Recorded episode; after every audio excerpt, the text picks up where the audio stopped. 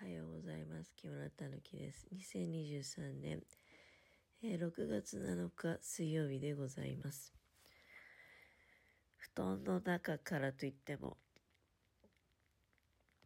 まあ一応あの、布団の中からといってもでもね、うん、まあまあ正確に言うと、ベッドの上、布団はかかってないです。で、アラームが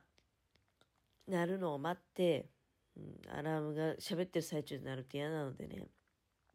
今ちょうど6時。アラームを切って、で、まあ、ラジオトークを始めたと。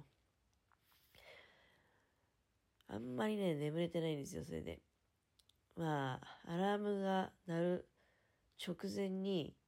5時59分にね、一応まあ、目覚めて、で、自分で切って、あ、ラジオトークしようと思って、なんだけど、多分昨日、日付が変わるぐらいまでね、眠れなくて、で、あとちょっとね、歯が、うん、痛いっていうか、あーこれね、虫歯ではないんですよね。あの、ちょっとでも、多分まあ、弱いことは事実なのよ。実際、今その、ちょっと、痛いっていうよりはまあ、不快感があるっていう感じ。あの、なんとも言えないんですよ。なんかこう、ぐらついてるっていうのか、うん、なんか、で、まあ、かすかな痛みみたいなものもあって、この、いつも同じ場所で、で、あ、もう親知らずは全部抜いたんですよ。だから親知らずの場所とかそういうのでもないんだけど、この場所で2回ほど歯医者さん行ってるんですね。で、あ、2回、3回ぐらいかな。歯医者さんに行っていて、で私歯医者すごく嫌いなので、そこの歯医者さんに行くたびに、まあ、他に調子悪いところもまとめて直すかいっていう話になるんだけど、いつもね、あの、断って、で、ここだけ見てもらって、1日で済ませて帰ってきてるんですけど、もうあの、そこの歯医者さん、私が本気の歯医者嫌いっていうの分かってて、もう歯石さえね、あの、取、取った方がいいとか、取りましょうとか絶対言わなくて、だから ぶっちゃけ取ってなくて、まあそういうのも、もしかしたら、あの、ここの痛みっていうかね、その不快感が治らない理由なのかもしれないし、すっごく良くないのかもしれないけどね。いや、まあこれを機に、だから、あ行って、もうね、ここのことを見てもらうんじゃなくて、全部ちょっと通ってね、すっきりするっていうのもありかなとか思いつつ、ただ、あの、この場所って、いつ行っても、まあ、虫歯ではないって言って、で、他の場所の虫歯を指摘されて、でもね、あの、まあまあ、そんなに嫌なら、様子を見てね、あの、全然、まだ、要は、痛くないからね、どこも。で、普通、痛くなって、そ本気の痛みで行くわけじゃない、虫歯ね。で、今そういうんじゃなくて、でもしかしてこれ台風のせいっていうふうに思ったりもしてるわけよ。で、そういうことを思いながら、いやいや、医者行けようって思いながらね。でも台風のせいかなと思ってる。で、なんとなくあの、やっぱり体も重いんですよ。まあ非常に嫌ですね。なんか、まああの、ああ、具合悪い、具合悪いってアピールするほどじゃないよ。うん。アピールするほどじゃないんだけど、でも、もしかしてそうなのかななんて思うとね。で、ほら、前回の大雨ってやっぱり台風のせいなんでしょ？なんかいろいろってやっぱりあの、まあ辛い、悲しい、なんていうのかな、ああ、もうどうなっちゃうんだっていうようなね、あの、まあ、新潟はそんなに影響ないですよ。本当に一日雨が降ったっていうぐらいで、まあ、風が、そうだね、あの週末強かったわけよね。私、あの仕事行ってて、外で風が強い強いって。でも、あれって台風の影響なんですかね？まあ、わかんないんだけど。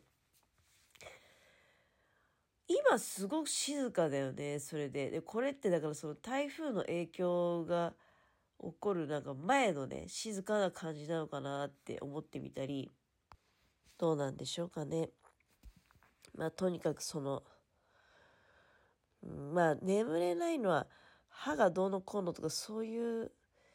理由じゃないと思うんだけどね。単純に、えーまあ、私今、なんとも言えない感じなわけよ。あの、まあ、まず、もう、掛け布団をほとんどやめていて、で、半袖なのね、しかも。半袖の T シャツで、これって寒いっちゃ寒いのかもしれないって体にとってね。もうちょっとしっかりと、だから、布団をかけないんであれば長袖を着るとか、何らかの、まあ、その調整みたいなのも必要だとは思うんだけどね、これ家のものはね、この辺すごく、あの、繊細で細やかでね、あの、もうなんか布団もの枚数も、もうなんか夜中でも起きて増やしたり減らしたり、あとはその、パジャマっていうか、まあ、我が家パジャマないんで、トレーナー着るか T シャツ着るかなんだけど、その辺をね、細かくね、夜中でも起きてね、何やってるのかなと思ったら着替えてたりしてるわけよ。偉いなって思う。だからこそしっかり寝てるんだなって気もするし、私の場合はめんどくさがりで、これ血液型の違いってあるかもしれないね。私は O 型なんですよ。で、家のものは A 型。あの、血液型はね、一切関係ないんだ、関係ないんだとか言うけど、こういうのを、あの、パッと思い出した時に、やっぱりなんか関係あるのかなって思っちゃいますよね。えー、さてですね、あの、今鼻を時々ラジオトークの一時停止をしてね、鼻噛みながらおしゃべりしてるって感じなんだけど、話題をガラッと変えて、まあ朝起きてね、あの、最近は YouTube の、YouTube スタディオっていう、なんかその、分析データとかもね、見れるような、まあ、そういうツールがあるんですよね。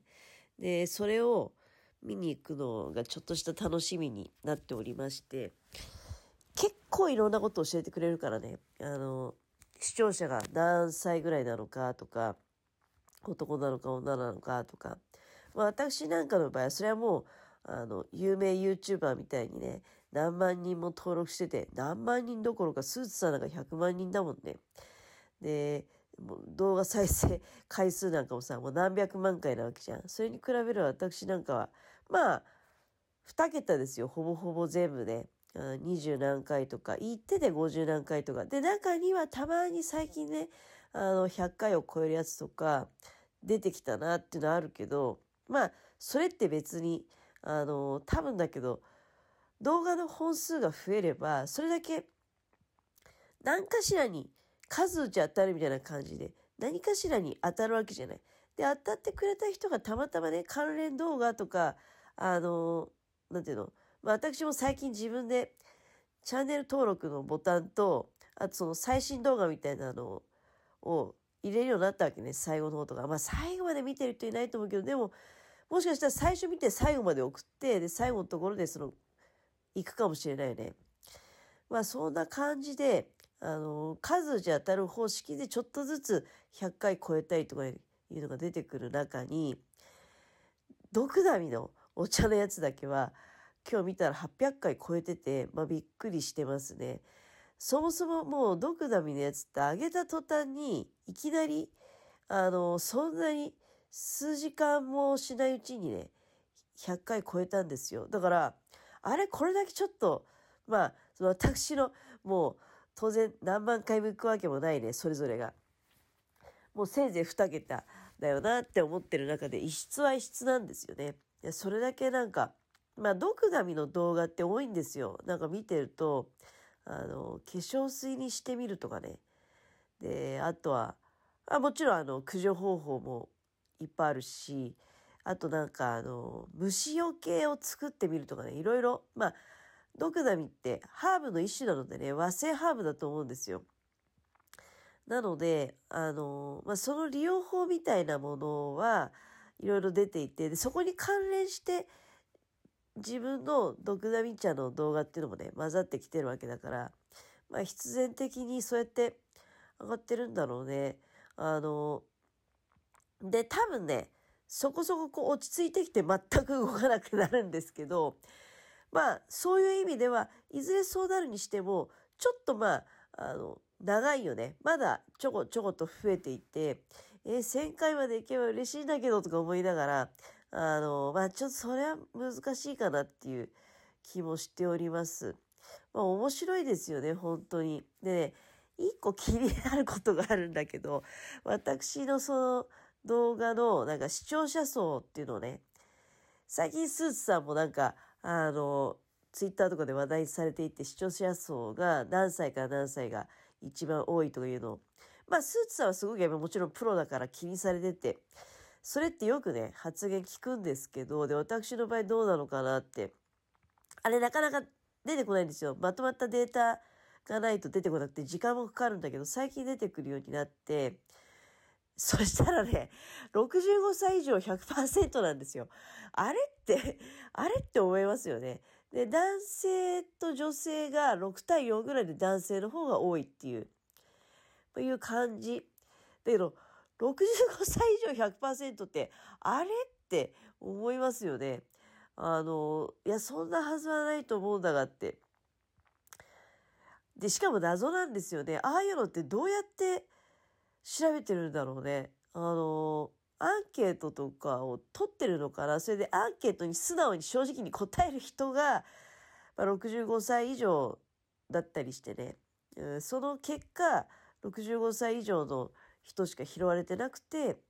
65歳以上100%になってるのかなっていうのが、まあ、非常に謎なんですけどね。うん。どういう感じなのか、まあ本当謎ですよね。うん、今のところ、まあだから、ドクダミンのお茶が800回超えてきて、で、あとは非常に再生回数のその伸びが良かったのは、まあ、あの、レベルは全然違うよ。に、2桁なの、2桁が軒並みなのに100いってるのは焼きそばとかね。